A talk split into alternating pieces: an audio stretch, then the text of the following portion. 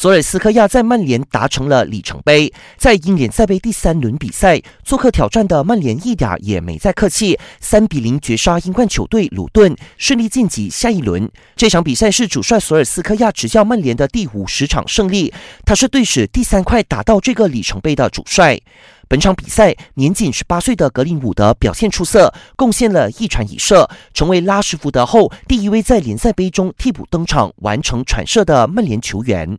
另一边赛场，西汉姆五比一大胜赫尔城，成功晋级。只不过球队上下高兴不起来，因为主帅莫耶斯和两名球员奥普和库伦在开赛前证实确诊感染新冠肺炎，三人正在自我隔离中。